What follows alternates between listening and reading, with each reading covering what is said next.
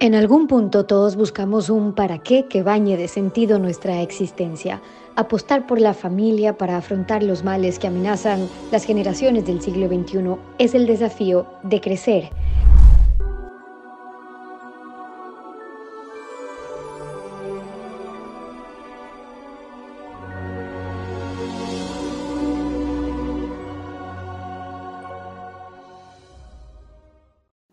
Saludos y bienvenidos. Hoy tengo el gran gusto de conversar con Ancho Pérez. Ustedes han tenido oportunidad de saber algo más de él también en otros espacios, aquí conociendo más de su vida, de sus conocimientos y de sus libros. Y hoy quiero hablar de parte de sus éxitos, porque eh, sin duda el creador del método de 8 bells, con el cual puedes aprender un idioma en tan solo 8 meses, eh, suena algo difícil de creer y simplemente se ha convertido ya con un como un nuevo método, no solamente de enseñanza, sino yo diría de aprendizaje. Él mismo habla ya hoy nueve idiomas, autor del bestseller Los 88 peldaños del éxito, eh, tiene cinco carreras, eh, Los 88 peldaños de la gente feliz es su último libro. Nos vamos a centrar un poco en eso hoy, en algunas recomendaciones para ustedes. Ancho, bienvenido y gracias por acompañarnos. Un placer para mí estar aquí, muchas gracias a ti. Leía y revisaba también parte de tu historia, Ancho, y tú eh, has dedicado tu vida desde el 2011 a cumplir uno de tus, de tus sueños, que era cambiar la enseñanza eh, de los idiomas. Por eso mismo es que tú ahora, ahora mismo hablas nueve idiomas. Pero ¿por qué te llamaba la atención tanto este tema de que hay otras formas de enseñar y hay otras formas de aprender? Sí, efectivamente, yo tenía una obsesión, hay una palabra que tú sabes que a mí me gusta mucho, que es el aprovechamiento y cómo declararle la guerra al desaprovechamiento. Y muchas veces, tú imagínate que llevas 10 años yendo al trabajo, todos los días, misma ruta, y un día descubres que había un atajo justo al lado que te hubiera ahorrado el 90% del tiempo que invertías. Pues obviamente te vas a tirar de los pelos. Eso me sucedió a mí cuando empecé a aprender idiomas, primero con el sistema tradicional, tardaba muchos años, no conseguía aprender idiomas, incluso la gente piensa que yo soy, no sé, que tengo una habilidad especial para los idiomas, pero a mí me costaba mucho trabajo aprender idiomas también. Y un día me di cuenta de que no es que yo fuera torpe, no es que yo lo estuviera haciendo mal, es que la metodología no era la correcta. Y me dispuse a encontrar ese atajo que permitía a una persona aprender un idioma en tan solo 8 meses con 30 minutos al día. Eh, hemos construido una plataforma con esto, o sea, ha, tenido muchísimo éxito a nivel mundial, nos han dado premios en Estados Unidos, una cosa muy loca, se llama 8belts.com, que son como 8 cinturones en inglés. Hacer esa aclaración porque me imagino que mucha gente te dirá, vender es fácil y vender hay como todo, pero que sea posible es otra cosa en 8 meses. Bueno, hay una cosa que nos diferencia del resto del mundo. Es, es muy fácil prometer. Nosotros no es que lo prometiésemos, es que lo demostramos. Y eso nos puso en otro nivel. Por eso nos dieron premios en, España, en Estados Unidos, en diferentes países, porque nunca se había creado una metodología que produjera, que generase esos resultados tú empiezas un idioma de cero y ocho meses después puedes mantener conversaciones de una hora con fluidez, de forma correcta. Y si ya sabes el idioma, como es el caso del inglés, que mucha gente ya sabe bastante, pues lo puedes perfeccionar mucho, mucho, mucho en tan solo ocho meses. ¿Y, cómo se consigue eso? hay dos principios fundamentales en los que yo me basé para crear la metodología pero que los apliqué conmigo mismo. O sea, cuando yo quería aprender idiomas, yo dije, yo quiero algo que por fin dé resultados. Estaba frustrado como todos y dije, quiero algo que dé resultados. Estos dos principios son los siguientes. Un profesor en un sistema tradicional toma la información de un libro de texto como si fuera toda la información igual. Yo parto del principio contrario, y es que la información es toda desigual. Hay una tremendamente relevante y hay otra tremendamente irrelevante. Hay una información que te produce muchos resultados en muy poco tiempo y hay otra información que puedes pasarte años con ella y apenas te da resultados. Entonces la primera clave de estas dos es cómo encontrar la información que te proporcione los mayores resultados en el menor tiempo. Y esta primera clave la descubrimos que era con la frecuencia de uso. Hay palabras que se usan con mucha frecuencia, pues estas son las palabras que nos dan los mayores resultados. Y la segunda clave es, hay palabras que se combinan muy bien entre sí en un idioma y hay palabras que se combinan muy mal entre sí. Si conseguimos eh, aprender primero las palabras que se usan con mayor frecuencia y las palabras y frases que son más combinables entre sí, podremos tener mucha autonomía a la hora de hablar un idioma en muy poco tiempo. Esta fue la clave fundamental, las dos claves sobre las que nos basamos para crear la metodología de 8 veces. Y quizás ustedes están preguntando por qué Stephanie nos está contando de esto que ha hecho Ancho en este tema, cuando tiene tantos libros de los cuales podemos hablar. Y uno, por, por, por, el éxito que tuvo, y dos, porque habla mucho, y en este espacio nos vamos a centrar de eso, de romper ciertos paradigmas en aquellas técnicas de aprendizaje que a veces creemos que ya están dadas por default y nos sorprende ver cómo se pueden cambiar. Pero déjame volver al inicio cuando te preguntaba algo más de tu vida, porque en este segmento que trabajamos también mucho en el tema de la formación de nuestros hijos, eh, tu, historia es linda de contar, porque tú, tu infancia es en, en, en Galicia, cuentas que este, este, este lugar muy sencillo, ¿no? Al final del Camino de Santiago, y tú dices, no importa de dónde salgas, no importa qué tan sencillo es, es la partida, lo importante es que la llegada sea buena y que, y que sea grande. ¿Y eso tú lo sabías desde muy pequeño? Sí, la frase dice, lo importante no es, es la primera frase del libro, dice, lo importante no es cómo de modesta sea la salida, sino cómo de triunfante sea la llegada. Y cuando yo me fui de Galicia, de Finisterre, que es el fin del mundo, fin de la tierra, Finisterre, ¿no? que es además el fin del camino, y los, los, del camino de Santiago, y los romanos pensaban que ahí se acababa el mundo, y le dieron ese nombre, Finisterre, fin del mundo. Fin del mundo para los romanos, principio del mundo para mí, y es un pueblo maravilloso, precioso, pero tan pequeño donde nunca nada sucede. Y yo sabía que si quería que sucedieran cosas, tenía que dar un paso. Ese paso fue ir al extranjero a estudiar. Y había dos principios ahí también. El primero es, los tesoros se encuentran fuera de casa. Donde está el lugar cómodo y seguro, es el más peligroso del mundo. El lugar más peligroso del mundo para un pájaro es su propio nido. ¿Por qué? Porque es el único lugar donde nunca nada sucede. Con lo cual hay que salir, hay que correr riesgos, te vas a llevar reveses, pero vas a crecer. Y el segundo principio dice, los tesoros están alejados de las masas. O sea, no puedes conseguir más que nadie haciendo lo mismo que todos. Eso implicaba hacer cosas diferentes. Y eso, pues bueno, fue lo que me llevó a salir y, y con 19 años estaba trabajando para el FBI con 20 años era el intérprete de Barack Obama cuando ganó las elecciones y cuando acabé allí en la Casa Blanca eh, trabajando incluso como intérprete en el Senado de los Estados Unidos, o sea, cosas increíbles que yo jamás hubiera sonado, soñado con eso. Y no solamente... Y todo partió de ahí. No solamente eso, porque Ancho tuvo la oportunidad de formarse en Estados Unidos, también en Bélgica, también en China, trabajó para el FBI, como él muy bien lo cuenta, pero también para Naciones Unidas, fue el intérprete de Barack Obama durante ese tiempo, fue actor de cine, eh, protagonizó también un largometraje, ha, ha publicado un disco, tiene, ha dado conciertos en nueve países, toca instrumentos musicales, tiene cinco eh, títulos y domina los nueve idiomas de los cuales ya habíamos hablado.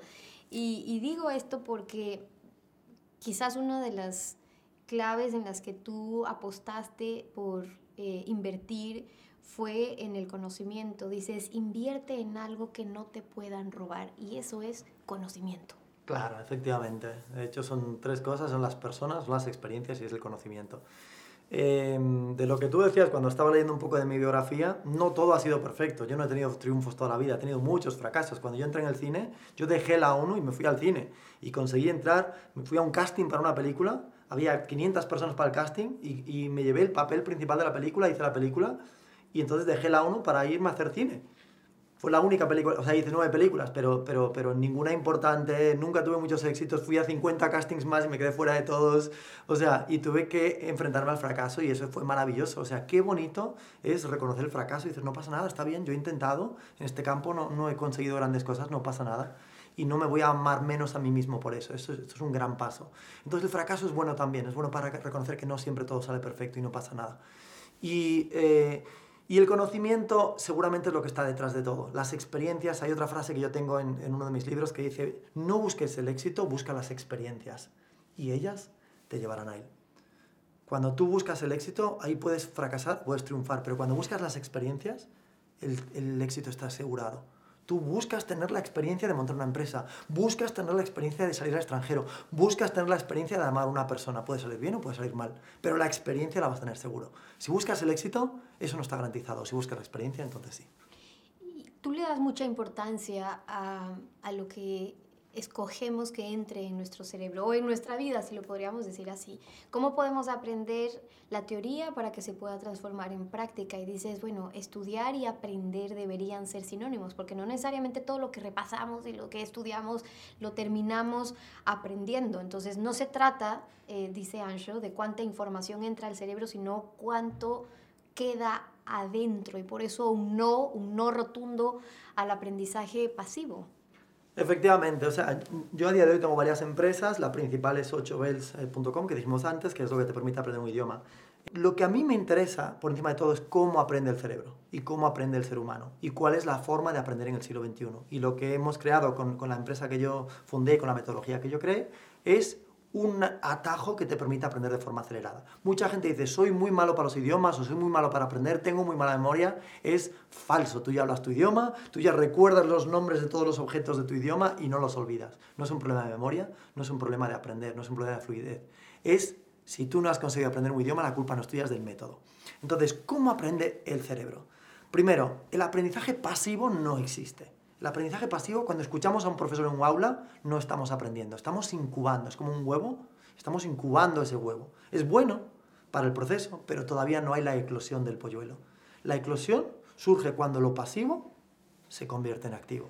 Si yo te cuento una lección y tú la estás escuchando, lo estás aprendiendo. El día que tú se la cuentas a otro, ahí empieza el aprendizaje. Entonces, en la enseñanza de idiomas, pero que esto vale para todo en la vida, incluso niños, ¿vale? Lo vamos a aplicar ahora, voy a dar un ejemplo para los niños, por ejemplo. Vale, en el aprendizaje de idiomas, un aprendizaje de un idioma nunca puede ser pasivo. Si es pasivo, solamente escuchando a un profesor, qué curioso que en una clase de idiomas el que más habla de idioma es el que menos lo necesita, que es el que ya lo hablaba, que es el profesor. No puedes, no se aprende a nadar sin saltar una piscina. Si no se aprende a nadar sin saltar una piscina, no se aprende un idioma sin hablarlo y desde el día uno. Un ejemplo para niños. Imagínate que tienes un niño de, de cuatro años o así. dice, mamá, ¿a dónde estamos yendo? Y tú le dices, a casa de la abuela. ah, muy bien. ¿Y dónde está la casa de la abuela? Y tú dices, está en Quito. Ah, muy bien. ¿Y qué vamos a hacer allí? Pues mira, son las 10 de la noche, vamos a dormir. Y te dirá, vale. Todas esas respuestas ya las sabía el bebé, el niño, en este caso un niño de 4 años. Imagínate que en lugar de hacer eso hacemos justo lo contrario. Si yo, si me está haciendo preguntas y yo le respondo, él es el, el agente pasivo y no se aprende siendo pasivo. Vamos a ver cómo podríamos responder a lo mismo de otra forma. Y es, no des las respuestas, provócalas. Mamá, ¿a dónde estamos yendo? Dice, ¿a dónde crees tú que estamos yendo? Dice, eh, ¿a Quito? Dice, sí. Dice, ¿y a casa de quién? Dice, ¿quién vive en Quito? Eh, pues la abuela, efectivamente. ¿Y qué vamos a hacer? Dice, mira, son las 10 de la noche, ¿qué crees tú que vamos a hacer a estas horas? Dice, ¿dormir? Dice, efectivamente. Las respuestas ya las sabía. Y si no las sabía, le puedes ayudar a conseguirlas. Pero la clave está en despertar ese cerebro. Si yo te doy todas las respuestas, el que aprende soy yo. Pero si yo las provoco, el que aprende eres tú. De ahí la importancia que hace Ancho también eh, en sus trabajos sobre la provocación de esas respuestas. Quiero hablar, Ancho, sobre los talentos y ustedes notarán que yo les pregunto a muchos de mis invitados a propósito de cómo encontrar esos talentos, sobre todo si estamos hablando para nuestros hijos, pero es que cada uno tiene un universo sobre lo que le ha pasado en su propia vida para poder luego poner en práctica lo que para cada uno es su talento y cómo lograr esas fortalezas. Porque tú dices que cuando encontramos nuestro talento, el mundo entero gana. Y además, que fomentar pronto el talento es multiplicar, el recorrido. Entonces, me gustaba un ejemplo que ponías en el libro porque dices, ok, a los niños, por ejemplo, deberíamos intentar extraer esos uno, dos pozos petroleros y trabajarlos bien porque sabemos en qué son buenos, dónde están tus talentos y potenciarlos. Efectivamente. Eh, los libros que yo escribo, todos siguen un formato, que es un formato de 88 peldaños.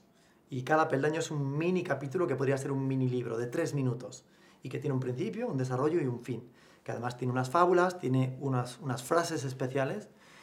Y hay uno que es cómo detectar tus pozos de petróleo, entendido como tus fuentes de talento. Y hay un paso a paso que se puede seguir sobre cómo detectar estos pozos de, talento, pozos de petróleo. Pero los padres tienen un papel muy importante y los instructores en los colegios y maestros también. La regla número uno está en que no se puede cortar nada. No hay ninguna habilidad que sea incorrecta, no hay ningún talento que sea malo. Hay talentos más rentables y menos rentables, pero ninguno es malo. Y lo, lo, peor que puede hacer un padre con sus hijos es cortarle las alas. Si alguien quiere ser artista y el padre quiere que sea médico, está creándole una tumba para tener un trauma toda su vida. Entonces, a lo mejor se puede hacer una negociación, a lo mejor puede estudiar medicina un poco de tiempo y ver qué sucede, pero por lo menos no le cortes las alas en esa parte artística o lo que sea. Hay otro, otro eh, componente muy importante para detectar talento, incluso cuando eres adulto, y es confirmar el talento que sospechas que, que tienes en la, cuando eres adulto, confirmarlo en tu niñez. Si te encantan los idiomas, como es mi caso, yo puedo encontrar momentos en mi niñez que confirman el talento de los, de los, de los eh, idiomas. Por ejemplo, cuando yo tenía 10 años, 11 años, hablaba un poquito de inglés, no mucho. Eh, mis padres tenían una tienda en Finisterre y cada vez que venía un turista me llamaban para hacer un poco de intérprete. Yo bajaba corriendo, yo me acercaba y era como el día más feliz de mi vida. ¿Por qué? Porque tenía una habilidad con los idiomas, tenía una predisposición para los idiomas que en aquel momento se podía haber predecido. O sea, predicho, tú podías decir, oye, aquí hay algo. Esto se puede fomentar, se puede trabajar. Lo mismo con un piano. Yo con cinco años escuchaba una canción, la podía tocar un piano. Ahí hay un talento. Pero si me hubieran dado un pincel, cuando yo cogía ese pincel, nada sucedía. ¿Por qué? Porque ese no era mi talento. Entonces, la clave número uno de, de la detección del talento está en la escucha. ¿Qué sucede? Yo le llamo el momento petróleo. Si tú le das un... El momento petróleo fue cuando Picasso tuvo su primer pincel o cuando Steve Jobs tuvo su, primer, eh, su primera computadora, o cuando Julio Iglesias tuvo su primer micrófono, ¿vale? Pues eso es un momento petróleo. ¿Qué sucede ahí? Ese primer momento de contacto con el evento hay que observarlo detenidamente, porque ahí hay mucha, mucha información para detectar pozos de petróleo.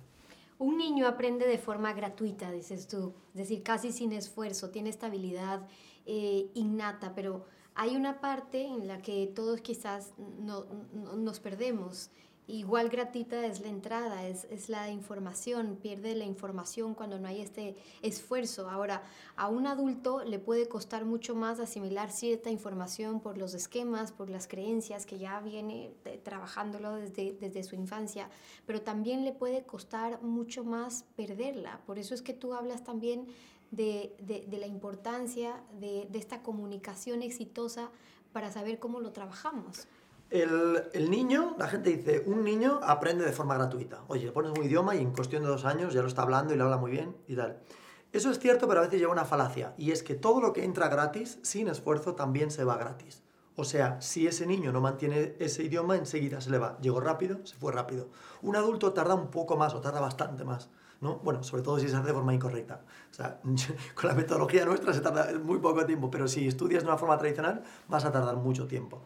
Vale, cuando hay un esfuerzo mayor, la retención también es mayor.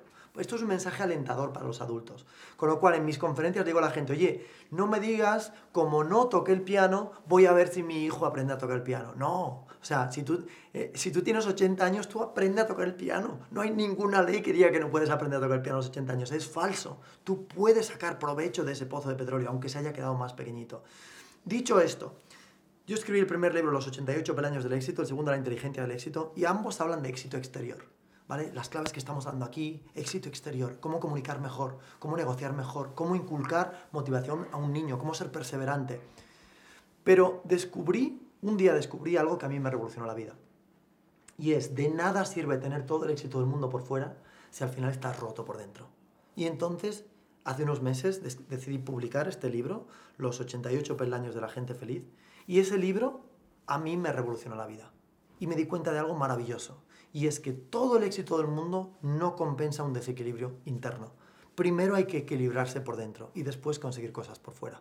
No tiene nada de malo conseguir objetivos, pero la clave está en cómo conseguir hacerlo desde el equilibrio interior. Y descubrí que el equilibrio interior es la base para todo. Entonces, la base de este libro, que para mí sí es lo más fundamental y a mí me gustaría compartirlo con la gente que nos esté escuchando, los 88 planes de la gente feliz hablan de una fórmula mágica, que para mí es la mayor fórmula de la felicidad y todo el mundo debería inculcársela a sus hijos. Y dice lo siguiente, la felicidad es como una bola de luz cubierta por una torre de mantas. Nosotros no podemos producir la luz, pero sí podemos retirar las mantas. Y lo que esto quiere decir es que la felicidad ya la teníamos de base. Ya el día que nacimos veníamos con, con una capacidad de ser muy felices, pero poco a poco le vamos metiendo mantas preocupaciones, negatividad. Oye, tú tienes que ser médico pero no artista. Oye, tú tienes que conseguir un hombre que sea como yo, papá o mamá, pensamos que tiene que ser. Y entonces empieza a generar una, una cueva de la infelicidad. Y esto metemos unas pastillas de negatividad en los cerebros de las personas y la mente va a ser nuestra fábrica de infelicidad, a veces incluso generando traumas. Entonces, muy importante desde la niñez empezar a trabajar la no mente, que la mente no se ponga en el medio de entre tú y tu, y tu felicidad. Y cuando se hace adecuadamente, la gente efectivamente es más feliz. Y con eso no hay nada más que decir. Los quiero dejar eh, con eso. Ancho Pérez, su libro para los que están interesados en el último, Los 88 peldaños de la gente feliz, que ya lo pueden tener. Ancho, te agradezco por este tiempo y gracias por estar con nosotros. Un placer para mí estar aquí. Gracias por tu trabajo. Gracias por todas las personas que, que las que inspiras. En nombre de ellos, yo te doy las gracias porque sé que haces un grandísimo trabajo. El libro se lo recomiendo a todo el mundo, ha sido el, segundo libro más vendido de toda España hace unos meses y yo te agradezco a ti por conseguir que mensajes como este llegan a países tan bonitos como el tuyo y ya, América Latina. Y, ya acaba de ver nuestra audiencia porque este libro ha tenido tanto éxito también como los otros tuyos. Gracias, Ancho, por haber venido. Y con ustedes será hasta una próxima oportunidad. Que la pase bien.